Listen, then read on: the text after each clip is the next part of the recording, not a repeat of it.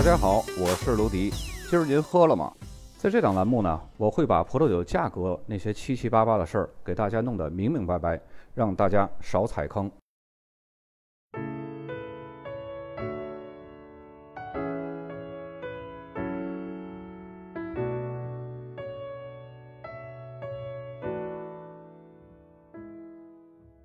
本期节目，咱们来介绍一下被誉为西班牙国宝级的葡萄酒——雪莉酒。莎士比亚曾经在《亨利四世》里边说过：“如果我有一千个儿子，第一课就是教他们品尝雪莉酒。”那么，雪莉酒呢，在西班牙一直是被誉为是国宝。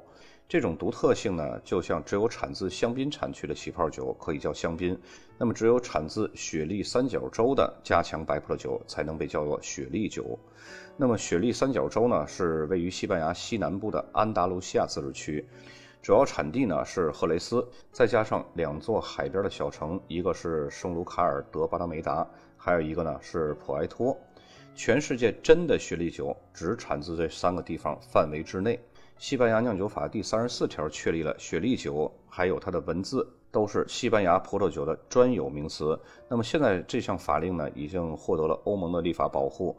大家认定，只有在雪莉三角洲出品的这种加强酒才可以叫做雪莉酒。那么其他的地区呢，如果有类似的加强酒，都不能叫做雪莉酒，否则呢就会遭到起诉，并且这种影响力呢已经扩展到了海外。澳大利亚使用的是阿佩拉来替代了雪莉酒。但是美国如今有的时候呢，还是用雪莉酒这个名字。这个大家不要问为什么。美国酒的解释呢，就是这个是通用名称，就好像法国的香槟在全世界其他地方都不能叫，但是美国有的起泡酒还偏偏就叫着香槟。那你能咬它吗？雪莉酒三角洲的气候呢，是典型的地中海型气候，气候是相对温暖一些。主要的土壤类型呢，有白土、粘土还有沙土三种土壤类型组合的。其中最常见的呢是阿尔巴尼沙，也就是白土壤。上期节目我们有看到过那个图片，它是具有非常良好的排水还有透气能力的。那么其他两种土壤类型呢，咱们在上期节目也有重点介绍过，这期节目咱们就不重复赘述了。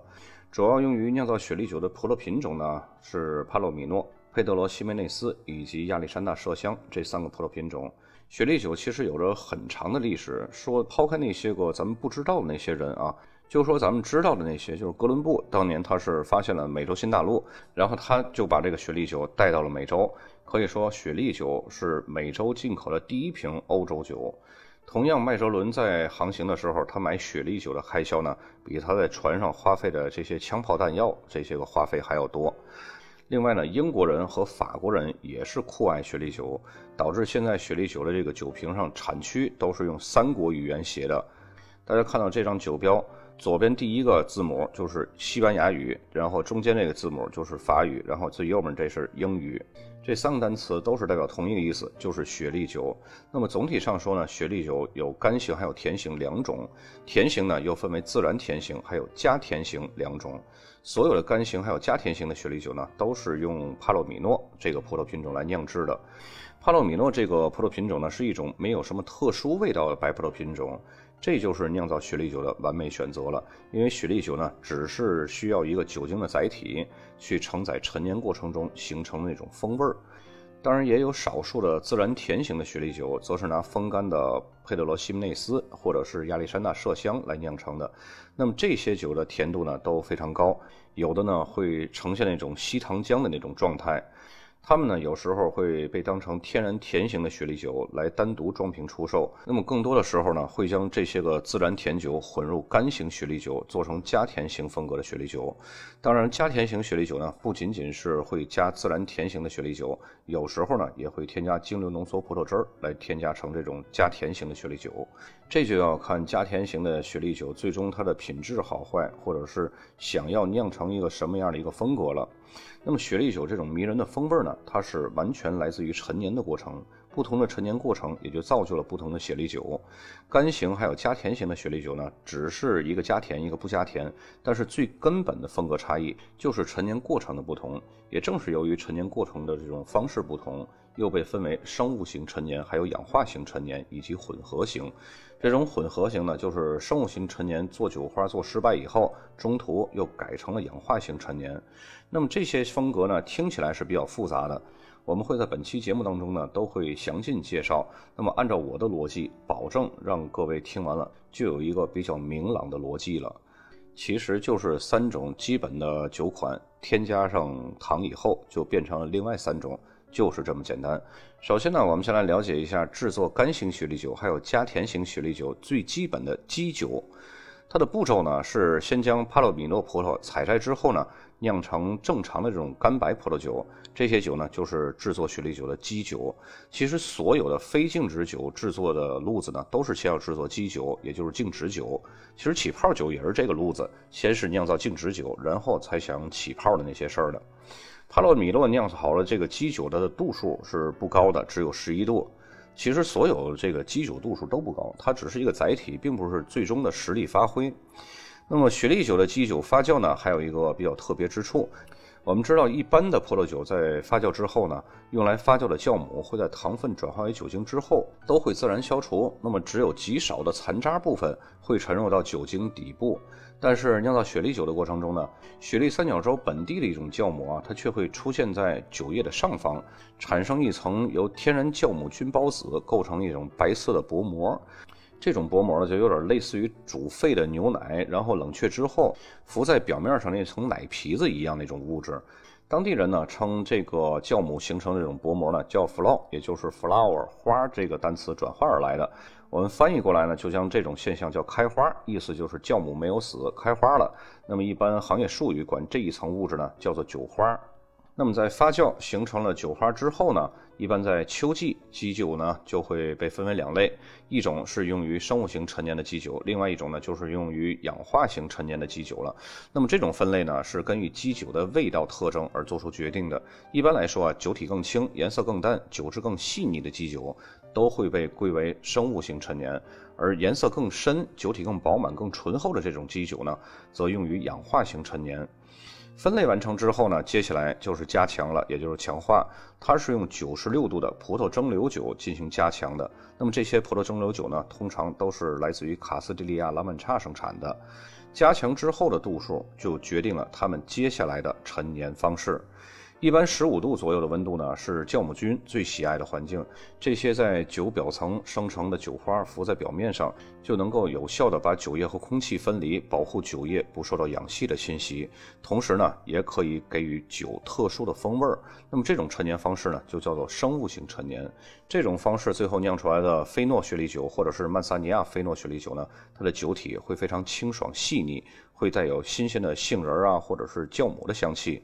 但是如果酒精超过了十五点五度的时候呢，酒花就会消失了。在这里呢，咱们来首先介绍一下菲诺雪莉酒啊。菲诺它是雪莉酒的一种风格，是生物型陈年的代表风格，也是最容易受大众欢迎的一种风格，因为它清新易饮，而且价格实惠。那么曼萨尼亚菲诺呢，它是菲诺的一种。那么这个它是一个地名，就一开始呢，我们提到那个雪莉三角洲最北部的那一部分圣卢卡尔德巴拉梅达。那么这个地方呢，相对于赫雷斯是更小、更独立。大家看这个图上这个小的角落，就是因为这里的沿海气候条件呢，会使空气更湿润、更凉爽，能够确保全年都可以长出一层厚厚的酒花。因此呢，这里的雪莉酒会带有更浓烈的这种海盐味儿。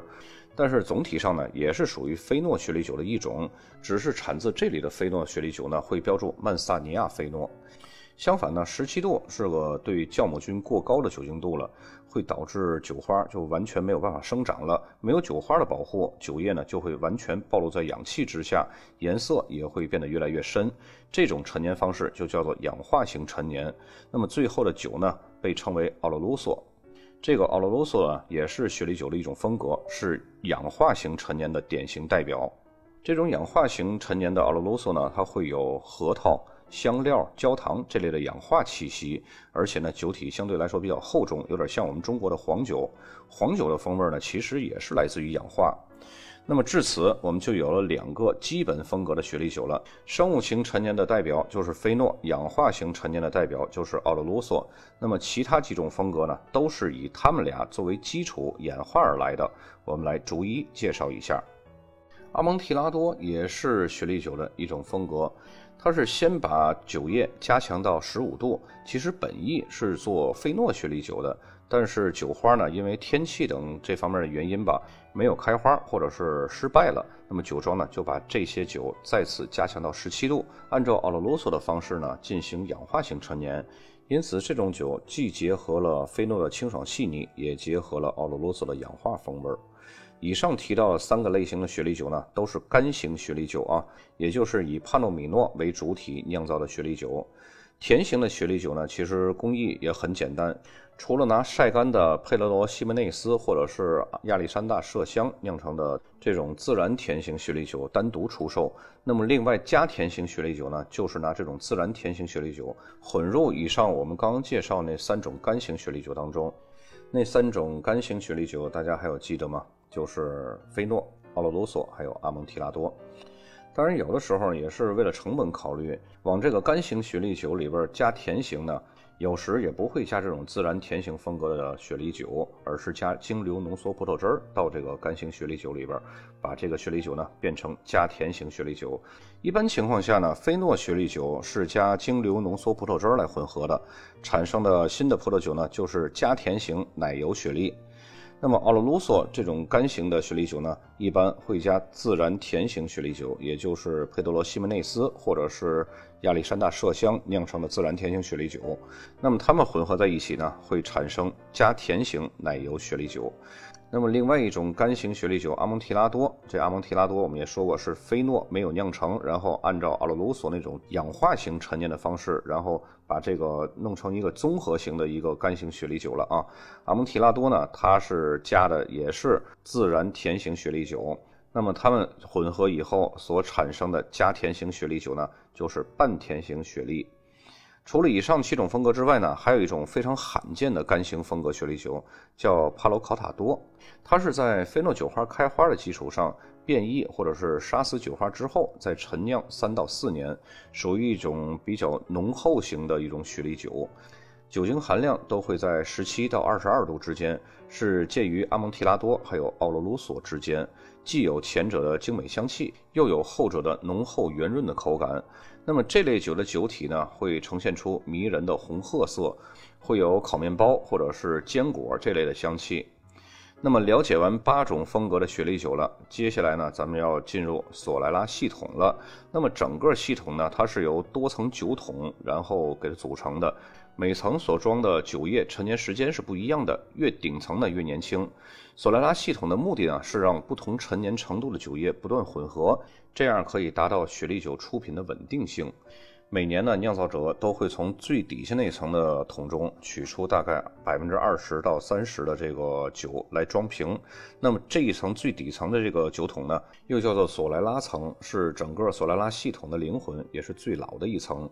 也只有这一层啊，会叫做索莱拉层，其他层呢都是叫做培养层。然后从这一层抽取完百分之二十到三十的酒装瓶以后呢，酒桶呢就会有剩余的空间了。那么再从地面向上倒数第二层的酒桶里边，也就是倒数第二层培养层里边，取出等量的稍微年轻的老酒，填补到最底下面这层索莱拉层的这个酒桶里边。那么倒数第二层抽取出来剩余的这个空间呢，再从上面倒数第三层的酒桶再抽出来这种更更年轻的酒来填补，如此循环。那么每年酿造出的新酒呢，都会放在索拉拉系统的最上面一层，这样呢一层一层的往下补。至于索拉拉系统到底有多少层，这就要看酒庄了。当然至少也得有三层起步吧，多的甚至有十几层。因为培养层越多呢，到最后的索拉拉层，它的酒体会更复杂，这也是一个酒庄的实力还有品质的象征。索拉拉系统既然是每一年顺延下来的叠加混合，那么雪莉酒呢根本就谈不上什么年份了。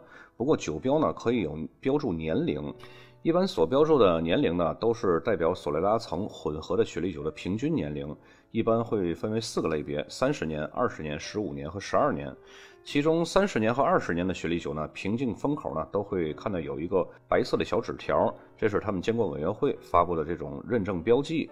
其中这个小纸条或者是酒标上标有这个 VORS，它是表示混合的雪莉酒的平均年龄已经达到三十岁，而且呢每个批次都是经过评测认证的。VOS 呢，则表示平均年龄是二十岁，也是经过评测认证的。那么至于十五岁和十二岁的雪莉酒呢，酒庄可以在酒标上灵活使用，但是只有阿蒙提拉多、帕罗考塔多、奥罗卢索还有佩德罗西门内斯，简称是是 PX 这四种雪莉酒允许标注年龄。从这个允许条件当中，也可以看出哪种风格的雪莉酒更好更贵了。在这里呢，我也给大家总结一下。首先是平均年龄越老的越贵。如果年龄相同，按照同等条件下，比方说相同酒庄的全系产品，那么首先就是 PX，也就是佩德罗西门内斯的自然甜型雪莉酒，然后依次是帕罗考塔多、奥罗卢索，还有阿蒙提拉多。那么至于剩下的那些个菲诺呀，或者是菲诺加甜型，就可以当成简单一饮、工薪消费就好了。而且菲诺加甜也是加的精流浓缩葡萄汁儿，而不是天然甜型的这种雪莉酒。这是为什么呢？就是为了节约成本，因为这种酒它卖不了高价。那么雪莉酒到底怎么喝呢？嗯，这个也是一个大家经常会遇到的一个问题啊。如果要是有那种西班牙专门喝雪莉酒那种雪莉酒杯是最好的。如果没有的话呢，也可以用那种小杯子，或者是喝香槟那种长笛杯来喝。但是记得喝前冰镇一下。那么至于冰镇到什么程度，这就要根据酒体的氧化程度了。酒体越轻，氧化程度越轻的雪莉酒，就需要更低的温度来凸显它这种清爽和细腻。那么本期节目咱们的酒标有点多，但是呢，还是需要大家仔细来辨别。咱们讲酒标的时候呢，也是按照刚刚我们讲这几款酒的这个风格顺序来讲一下。首先第一个就是菲诺，左边靠下面这两个箭头呢，最下面这四个字母 F I N O 就是菲诺，菲诺雪莉酒，它是一个生物型陈年的。这种典型的代表性的雪莉酒，然后在它的上边就是使用的葡萄品种帕洛米诺，这个是所有的干型雪莉酒都是主要用到的这个葡萄品种。然后右边靠上箭头就是它的产区，或者是说叫它这个雪莉酒的名称吧，赫雷斯雪莉酒就是那个西班牙、法国、英国那三种语言的混合嘛。然后靠中边右边的箭头指向的是干型。然后第二张酒标呢，左边箭头指向的就是菲诺，咱们就认识一下就行了。有重要信息的，我会给大家标出来。第三张酒标，左边箭头指向是菲诺，右边靠下部箭头也是赫雷斯雪莉酒那三国的语言。然后这款菲诺呢，就是曼萨尼亚菲诺，左边靠下部的箭头就是曼萨尼亚菲诺，然后右边的箭头呢，指向就是刚才我们说的圣卢卡尔德巴达梅达，就是曼萨尼亚菲诺的这个产地。接下来的酒标呢，就是奥罗卢索。左边靠下部的箭头显示的就是奥罗卢索，右边靠上部箭头呢，指向的就是赫雷斯雪莉酒那三国的语言。再接下来这个酒标呢，右边靠顶部那箭头指向是赫雷斯，然后赫雷斯的下面是奥罗卢索，这是氧化型陈年的典型代表，对吧？然后重点是左边靠中间这箭头，VORS 三十年。刚我们在介绍最后那个索拉拉系统的时候也介绍过。呃，VORS 三十年，这可以说是整个雪莉酒里边最顶级的一个平均年份了。这是要经过葡萄酒监管委员会认证的，并且呢，每批次都是需要测评的，才会发你那个小白标。再接下来第三种干型的雪莉酒呢，就是阿蒙提拉多。左边靠中间的这个箭头呢，指向就是阿蒙提拉多。阿蒙提拉多的上面就是干型。阿蒙提拉多下面右边的这靠下部箭头就是雪莉酒的意思，然后这个右边靠上部箭头呢指向的是索莱拉珍藏。那么一般这索莱拉珍藏呢，在白兰地里边是有具体的意义的，但是在雪莉酒里边呢，你就当成它是一个珍藏款吧。再接下来酒标左边靠下部箭头，这个也是阿蒙提拉多。阿蒙提拉多下面这个字，这个我没有用箭头给标记出来，就是 S E C O，这就是干型啊。然后阿蒙提拉多上面这个十二年，这是我们在刚刚介绍索拉系统的时候说过，这个论平均年份呢，有三十年、二十年、十五年和十二年的。三十年和二十年的都是需要葡萄酒监管委员会评测认证，然后发那个小标的。那么十五年和十二年可以酒庄根据自己的情况去灵活使用。那么这个就是十二年的阿蒙提拉多。然后右边的箭头呢，指向就是赫雷斯雪莉酒那三国的语言。那么说完三种干型的雪莉酒了，一个是菲诺，一个是奥洛卢索，还有菲诺没有酿好以后。按照奥罗卢索那种氧化型陈年酿出来的阿蒙提拉多，那么接下来呢，我们再看一下自然甜型的雪莉酒。那么这张酒标呢，左边靠中部的箭头指向的就是佩德罗西梅内斯，这是酿造自然甜型雪莉酒的最好的一个葡萄品种。在它的下面就是赫雷斯，是产区。然后右边箭头指向的是三十年。就是索雷拉系统混合之后，到最后它的平均年龄是三十年的自然甜型雪莉酒，可以说按照品质顺序来说，自然甜型雪莉酒是在所有雪莉酒最贵、品质也是最好的一个顶级的存在，然后才是什么帕罗考塔多、奥洛卢索或者是阿蒙提拉多了。那么接下来第二张酒标也是佩德罗西门内斯，靠中间靠下部这箭头指向就是佩德罗西门内斯。然后上面那一行字呢，就是赫雷斯雪莉酒那三国的语言。然后佩德罗西梅内斯的下面就是甜型，大家也要记住这甜型的写法啊。再接下来这个酒标依然是佩德罗西梅内斯，左边这箭头指向的是佩德罗西梅内斯的全称。然后它上面这 PX，这个一般情况下啊，所有的雪莉酒。显示的这个佩德罗西梅内斯自然甜型雪莉酒几乎都是用 PX 来代表，然后在它上面呢就是索莱拉珍藏，在它下面呢就是雪莉酒，三种干型的雪莉酒，还有一种自然甜型雪莉酒都介绍完了。接下来咱们来开始介绍加甜型的雪莉酒了，也就是往干型雪莉酒里边加甜的一种做法，不管是加精流浓缩葡萄汁儿，或者是加这种自然甜型的雪莉酒。这些个雪莉酒呢，都是添加出来的加甜型雪莉酒，都是以干型为基础的啊。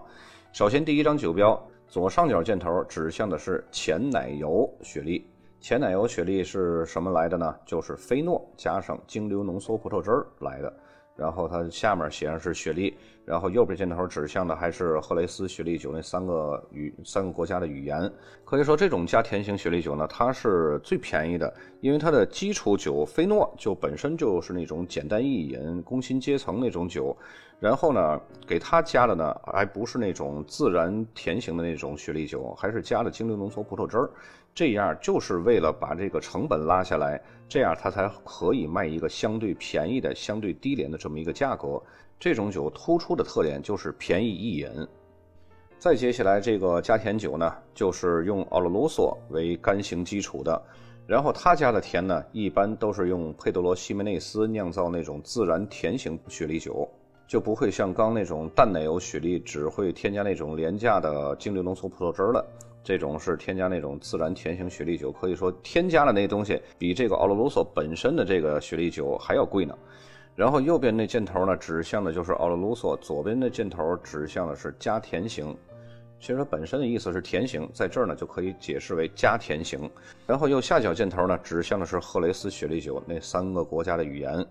再接下来的酒标就是以阿蒙提拉多这个干型雪莉酒加甜之后变成了甜型雪莉酒。然后左边箭头指向的是阿蒙提拉多，然后右边靠上部箭头指向的是雪莉酒，右边靠下部箭头指向的是赫雷斯雪莉酒那三个国家的语言。左边靠中下部这个黄色区域里边显示的就是半甜型。那么阿蒙提拉多这个干型的雪莉酒，它所添加的这个加甜型，它加的是什么呢？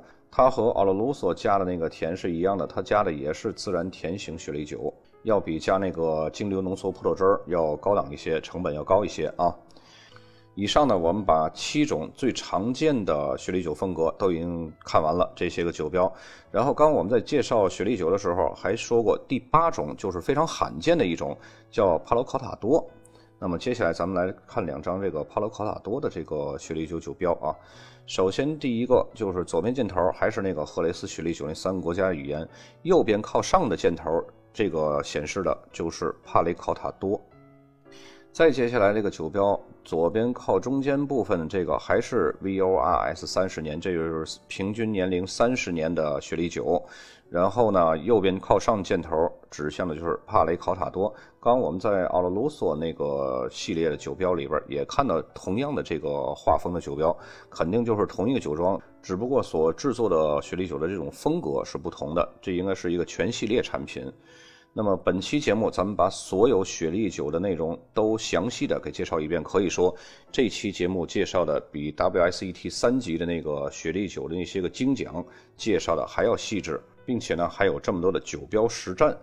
如果各位自己正在考 WSET 三级，或者是你的朋友在考 WSET 三级，要学到学历久，而且在教材上看着比较蒙圈的话，那么建议他听一下这期节目。